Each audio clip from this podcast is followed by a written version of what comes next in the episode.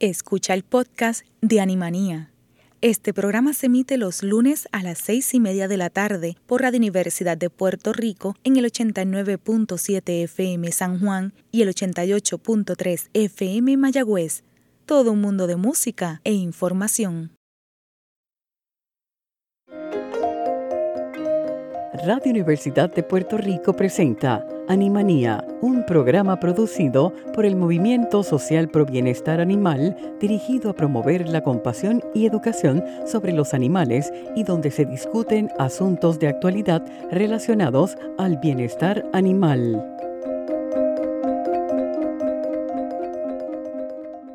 Buenas tardes, soy Lilian García y estás en sintonía de Animanía por Cadena Radio Universidad de Puerto Rico. Hoy, como parte de la campaña educativa que acabamos de comenzar, un, dos, tres gatos, tenemos a uno de nuestros recursos y es Hernán Pesis. Él es educador felino, especialista en análisis funcional y modificación de conducta en gatos. Saludos, Hernán, ¿cómo estás? Hola, ¿cómo estás? Gracias por, por, la invitación. No, y qué bueno que estás con nosotros. Obviamente, pues como pueden escuchar el acento, pues eh, Hernán nos está acompañando desde Argentina. Eh, y nos gustaría conocer, Hernán, ¿a qué te, antes de entrar en temática de gatos, ¿a qué te dedicas como tal? Bueno, me dedico a trabajar los comportamientos problemáticos o no problemáticos de gatos domésticos en entornos domésticos, ¿no? Es decir, este, básicamente trabajo tanto a distancia, eh, que la pandemia un poco ayudó a esto de, de agilizar y mejorar los, las conexiones, como de forma presencial, porque también tengo formación como adiestrador y entrenador, con lo cual trabajo eh, tanto presencial como, como a distancia, pero en lo que es eh, básicamente la conducta del gato doméstico. Siempre hemos mencionado en la radio que hablamos como mucho de perros y mencionamos a los gatos y en esta ocasión por eso es que esta, se da esta campaña, porque a veces hay muchas cosas que debemos de conocer de los gatos y esa es la intención de hoy. La temática podría ser más de un programa, así que vamos a tocar unos temas quizás un poco más comunes, como por ejemplo, Hernán, cuando hablamos de los maullidos en los gatos. A ver, eh, el maullido en el gato eh, en realidad es adquirido, ¿sí? Los gatos entre sí no se maullan, tienen otras formas de comunicación. Por lo tanto, el maullido es una adquisición del gato doméstico para, de alguna forma, llamarnos la atención o comunicarse con nosotros como tienen esa capacidad increíble de modular, se conocen unos 70 o más de 70 maullidos distintos, en realidad el gato emite sonidos y nosotros le damos interpretaciones, esas interpretaciones quedan asociadas a los sonidos y se establece el diálogo que puede entender un tutor con su gato, pero no puede entender el que está afuera. Entonces el maullido es una forma de comunicarse con nosotros adquirida y no es propio de gatos, por ejemplo, gatos monteses, maullarse. De hecho, difícilmente lo hagan porque difícilmente se encuentren en estado adulto en, ámbitos naturales. ¿no? O sea que el, el, maullido es más para comunicación con nosotros los seres humanos o ellos lo utilizan también para comunicarse entre ellos, los gatos. A ver, no es natural que ellos se comuniquen a través de maullidos, pero entre dos gatos domésticos pueden haber adquirido el maullido como forma de interactuar al igual que con nosotros, pero es una adquisición, es un aprendizaje. No es natural que el gato montés adulto maulle para comunicarse con otro gato, lo hacen a través de otro tipo de mensajes, como mensajes químicos, feromonas, etc., porque es raro que se encuentren dos gatos adultos en estado natural. Nuestros gatos, a través de la domesticación, a través de ciertos procesos, este, fueron adquiriendo y aprendiendo que el maullido efectivamente nos llama la atención.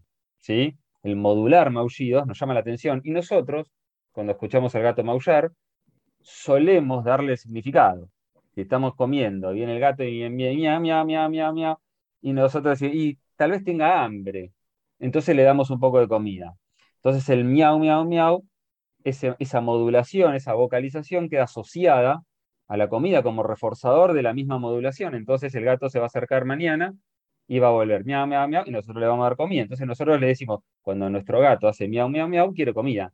En realidad, no quiere comida. Básicamente nosotros le adjudicamos. Asumimos que eso es lo que él desea. Nosotros hicimos el condicionamiento clásico primario entre esa vocalización y la comida.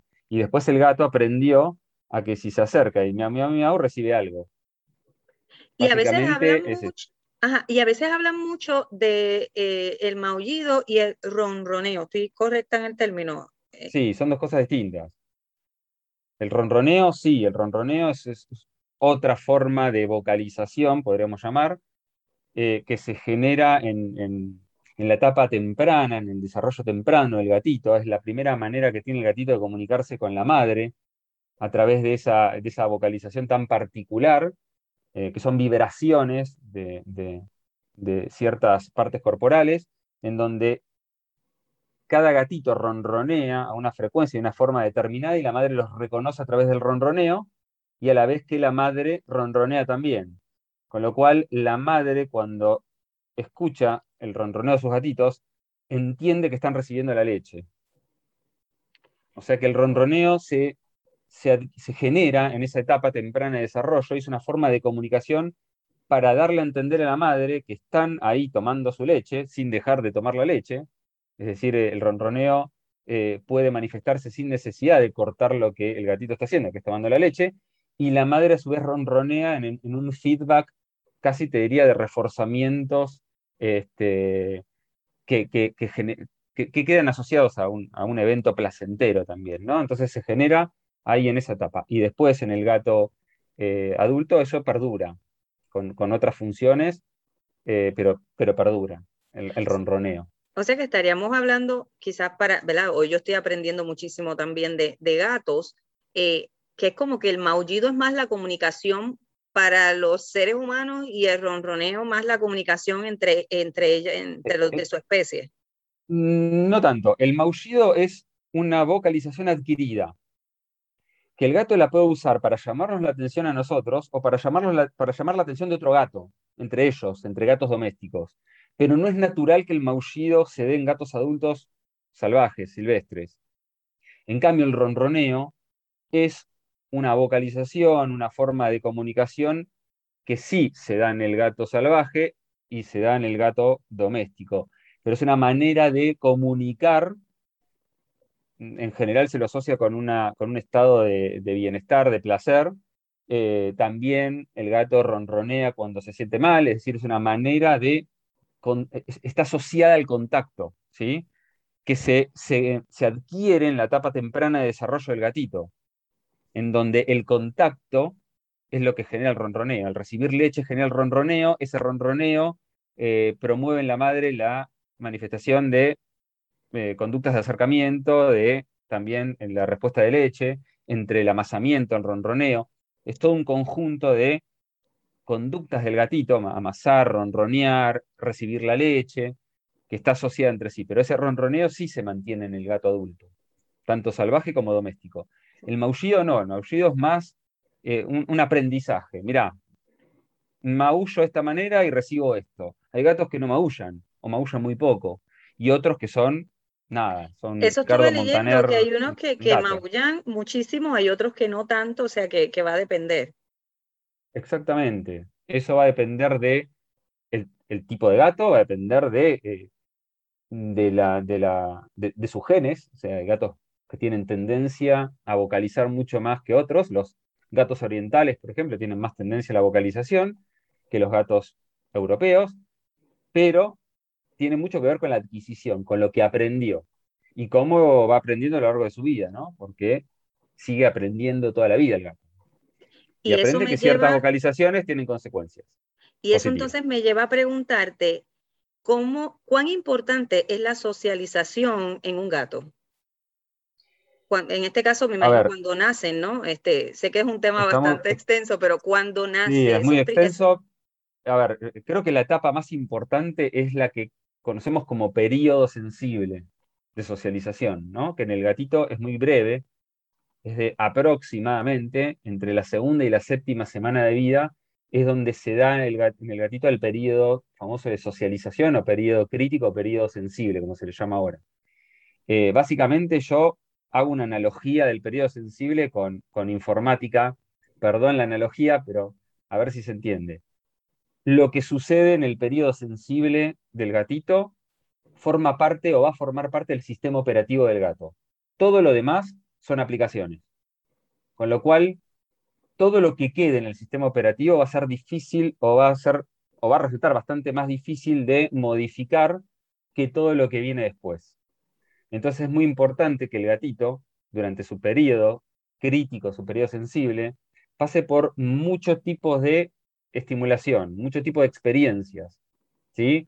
Eh, ruidos, contacto con gente, contacto con otros gatos, contacto con perros, contacto con otros animales. Todo lo que el gatito gestione de forma positiva durante ese periodo, especialmente entre la quinta y sexta semana, va a quedar en el sistema operativo como chequeado, como algo positivo. Mientras que el contacto negativo, ¿no? Negativo con un término, con el término coloquial de negativo, no conductista, ¿no? Con algo malo, aversivo, o la no experiencia, no va a formar parte del sistema operativo. Entonces hay que instalarlo.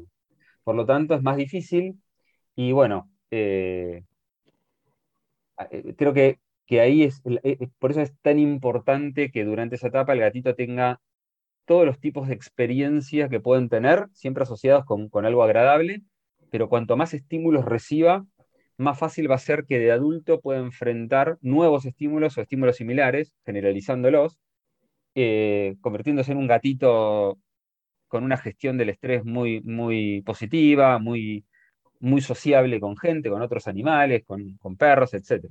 Poco temeroso. Que eso también pasa y es el caso quizás que vemos con más frecuencia, estas personas que quizás adoptan gatitos y ya están quizás en una edad adulta, eh, maybe un año o ciertos meses, no sabemos de dónde vienen, en la mayoría de los casos a veces son rescatados en la calle. Así que muchas de esas cosas que estamos hablando, quizás nosotros tendríamos que reeducar o educar porque maybe no las tiene. En términos de de socialización, por ejemplo, que tengas quizás mascotas, un perro u otros gatos en tu casa. Claro, el, tema, el tema con el periodo sensible es que no es determinante.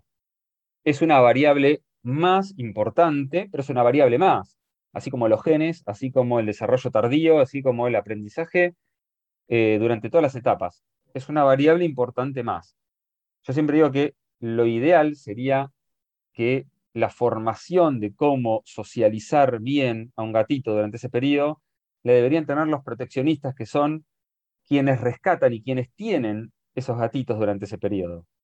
Es muy raro que el adoptante adopte un gatito antes de esa, de esa etapa. Eh, y si lo hace, no estaría tan bueno, porque debería tener los conocimientos para que socialice bien, pero tampoco conviene separarlo de la madre tan temprano, con lo cual eh, me parece que está bueno que, quienes están en, la barrera de choque, es decir, los rescatistas, sean quienes estén más formados en cómo socializar correctamente un gatito, para que ya los adoptantes adquieran la posibilidad de tener gatitos eh, muy, equilibrados a nivel eh, emocional y conductual. Y, bueno, y por ahí pasa la cosa, ¿no? Por, este conocer. Y este mito que, que mucho que los perros y gatos no se llevan, cosa que sé que no, porque conozco muchísima gente que tiene ambas, ¿verdad? Perros y gatos en su casa. Este proceso de socialización de un perro y un gato que quizás se van a, juntar recientemente en un hogar, ¿es un proceso sencillo o es un proceso que puede tomar tiempo? Mira, llevo 20 años trabajando con gatos y perros en, introducciones. Eh, es muy raro que no se lleven bien. Es muy raro que fracase una, buena introducción de perros y gatos. Sí de gatos y gatos. Pero eh, es todo lo contrario de lo que nos hicieron creer los dibujos animados. En general, eh, suelen eh, ser bastante equilibradas las, las convivencias entre perros y gatos. Por supuesto, habrá excepciones, pero en general es mucho más fácil introducir perros y gatos que gatos y gatos adultos ya con todo un historial, ¿no? Obviamente que si vos agarrás gatitos o perros o cachorritos con gatitos, es nada, ¿no? Fácil. Sí, por eso, y, el, famoso mito, los perros y gatos no se llevan, sabemos que hay mucha gente que tienen ambas, eh, ¿verdad? Tanto perros como gatos juntos y no tienen problema. Yo, por ejemplo, en mi experiencia, tengo todos perros y no son agradables de los gatos. Y estoy consciente que nunca los acostumbré a eso, que entonces ahí bueno, eso, eso es una realidad, ¿no? Hay, hay casos en donde los perros tienen, arrastran un historial y los gatos también arrastran un historial, eh, mucho más difícil en cuanto a introducirlos, que no es imposible, digo, es más difícil. Se evaluará y a partir de la evaluación y de la introducción y de las pautas veremos cómo responden ambos animales y veremos si esto es posible o no. Pero determinar de antemano si algo es posible o imposible, por lo menos dentro de lo que es análisis funcional, es un grave error. Sí, sí, hay que entrar en la tarea de, poder crearlo. Otra de las preguntas que nos hacen mucho es, eh, en relación a la actividad física. Nosotros siempre hablamos que a los, animales, ¿verdad? En este caso a los perros, hay que sacarlos a caminar, eh, jugar con ellos. En el caso de los gatos, ¿cómo aplicamos esto de la actividad física? Es fundamental. A ver, son animales, no son potus. Por lo, tanto, la actividad física es fundamental. ¿Qué actividad física? Actividades recreativas fundamentalmente que puedan expresar comportamientos especie específicos, es decir, propios de su especie, trepar, escalar, explorar, cazar. Obviamente que a partir de actividades y juegos. No vamos a traer una paloma, la vamos a soltar en casa para que el gato nuestro se divierta cazándola. Pero sí podemos recrear el comportamiento completo, el patrón de comportamiento predatorio completo a través de juegos a través de actividades programadas, bien armadas. Eh, yo siempre digo que no es lo mismo agarrar una bicicleta, ir a hacer los mandados, que agarrar una bicicleta y ir a hacer ciclismo. Esto es lo mismo. Jugar de vez en cuando con un cordoncito no es una actividad estimulante, ni motivadora, ni tampoco es una actividad que pueda el gato expresar lo que necesita expresar. Para eso hay que trabajar como si fuera el gimnasio, es decir, hay que trabajar una rutina, hay que trabajar la secuencia completa predatoria y hay que entender qué es lo que necesita el gato para poder expresar todo lo que necesita expresar. Por otro lado, el enriquecimiento ambiental, tener lugares para que trepe, para que rasque, para que marque.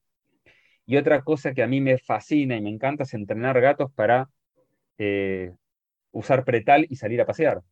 Eso es una, me, gusta que hayas traído eso porque existe mucho la, línea de que los gatos los puedes soltar, ellos salen y regresan, no hay ningún problema. La gente es muy confiada de que el gato es más libre, puede salir y va a regresar, no hay ningún inconveniente. No, hay muchos inconvenientes. Esa gente evidentemente le falta información y le falta toda la experiencia que yo vivo diariamente. El gato que sale solo no la pasa bien.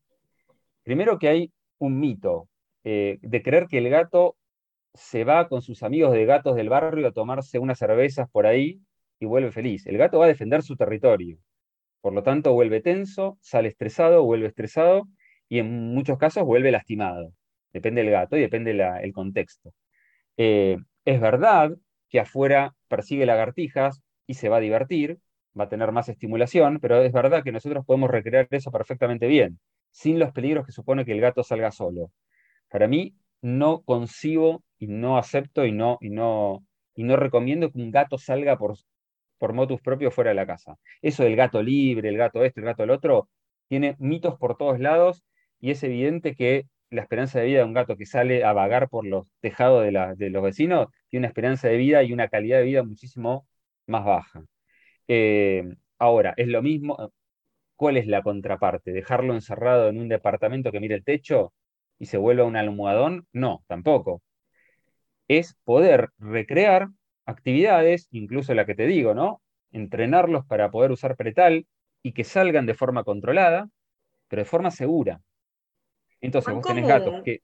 Porque por lo menos yo no estoy acostumbrada a ver a, personas sacar, pasear con a, un gato. No, a ver, e, e, es, bastante común. De hecho, yo soy miembro de una, de una comunidad de gente, de hecho, mis gatos salen así. Eh, es, es, muy común, entrené un montón de gatos, pero lo que no es, este, lo que no hay que hacer es pensar que son perros. Es muy distinto el paseo, es muy distinta la manera de entrenarlos y es muy distinto, eh, por más que un perro use pretal y vaya con correa, no tiene nada que ver con un gato que usa pretal y va, con correa. El, el, entrenamiento y la función que tiene esa actividad son totalmente distintas. Hay que entender eso. No es que sacamos al gato a pasear a la calle y lo llevamos a la plaza como si fuera un perro con forma de gato para nada. Es otro tipo de actividad. Se va evaluando por etapas, se va entrenando por etapas y la función que tiene la actividad no es la misma que la del perro. hay que entender eso. ¿eh? Eh, pero sí es altamente motivadora. No solo a nivel físico el gato hace ejercicio, se mueve, sino que es fundamental a nivel estimular, porque si vos tenés un gato entrenado para salir a distintos lugares, que lo entrenaste bien como corresponde, el gato aprende que la cantidad y variedad de estímulos que recibe no son necesariamente peligrosos. Por lo tanto, aprende que la variedad no es peligrosa como estímulo. Por lo tanto, aprende que todos los estímulos novedosos no tienen por qué ser peligrosos. Entonces son gatos más valientes. Son gatos que a fin de año escuchan petardos y no se asustan. Y de repente tenés otro gato que escucha petardo y no sale debajo de una cama. Porque este gato que aprendió, aprendió de tantas veces que salió a distintos lugares y que recibió un montón, una invasión de estímulos distintos, aprendió a gestionarlos mucho más rápido, mucho mejor. Entonces aprende que el paquete de nuevos estímulos no necesariamente es peligroso. ¿Se entiende? Es decir, tiene beneficios por todos lados, porque aparte de la actividad física motivadora, que es salir, explorar, caminar, vos le sí, está viendo la realidad, está viendo la realidad. Lo que le estás transmitiendo un, aprendizaje, casi te diría de, regalo. Este, por lo tanto, a, mí la gente que yo trabajé con sus gatos en esto, y el gato no necesariamente tiene que ir a un lugar natural. Yo tengo gente que hace trekking en alta montaña con sus gatos ahora. Pero no necesariamente tenemos que tener un lugar el solo hecho de que en nuestro edificio haya una terraza y que nosotros podamos salir con nuestro gato a la terraza es suficiente. Entonces me parece que es una actividad eh, muy recomendable y motivadora. Porque lo que hablábamos ahorita del mito de que la gente entiende que el gato puede ir, salir libremente, eh, hay otros factores que están envueltos, como mencionaste, o sea, el peligro que corre afuera, eh, si no está esterilizado y castrado, la sobrepoblación de animales que también deja, porque usted no se da cuenta de, lo que está pasando. Pero también queda en nosotros la responsabilidad, porque es nuestra responsabilidad. Yo con la cantidad de gatos que trabajo, que hacen pis por toda la casa, producto de que el gato del vecino se aparece en el territorio de estos gatos, la responsabilidad es del vecino. El gato siempre va a salir porque siempre va a querer salir el gato. ¿Por qué? Porque es gato, pero está en nosotros cuidarlo, que no haga eso, o que no salga, y que no se exponga a esos peligros. Y tener el ambiente mi, gato quiere salir, y por supuesto que quiere salir, porque es gato, pero nuestra responsabilidad es cuidarlos. Un, un niño de 5 años también va a querer salir. El perro también va a querer salir. Pero está en nosotros cuidarlo. Entonces, nuestra responsabilidad es esa. Y brindarle todas las posibilidades de, eh, de expresar sus comportamientos y enriquecer sus entornos. Y ahí viene el, tema del bienestar, ¿no? Exacto, parte de la tenencia responsable y el tener dentro del hogar todo lo que necesitan. Obviamente me encantaría eh, poder hablar más adelante de lo que son los rascadores, que los vemos muchísimo y a veces pensamos que es simplemente un adornito para rascar y ya, eh, pero tiene mucho más función que eso. Eh, y sé que hay otras temáticas, así que me gustaría que más adelante pudiésemos hablar sobre ella. Ya prácticamente se nos ha acabado el tiempo, Hernán, pero me gustaría que le proporcionaras a las personas la información de dónde pueden eh, encontrarte en las redes sociales o solicitar tu servicio. Bueno, mira, eh, mi Facebook y mi Instagram es arroba educador felino. Aclaro que soy mucho más activo en Instagram que en Facebook. Eh, y mi página web que es www.educadorfelino.com.ar. Así que los invitamos a que puedan, eh, de verdad que hoy prácticamente lo que hemos hablado es menos de una cuarta parte de las muchísimas cosas que podemos aprender en relación a, la conducta, ¿verdad?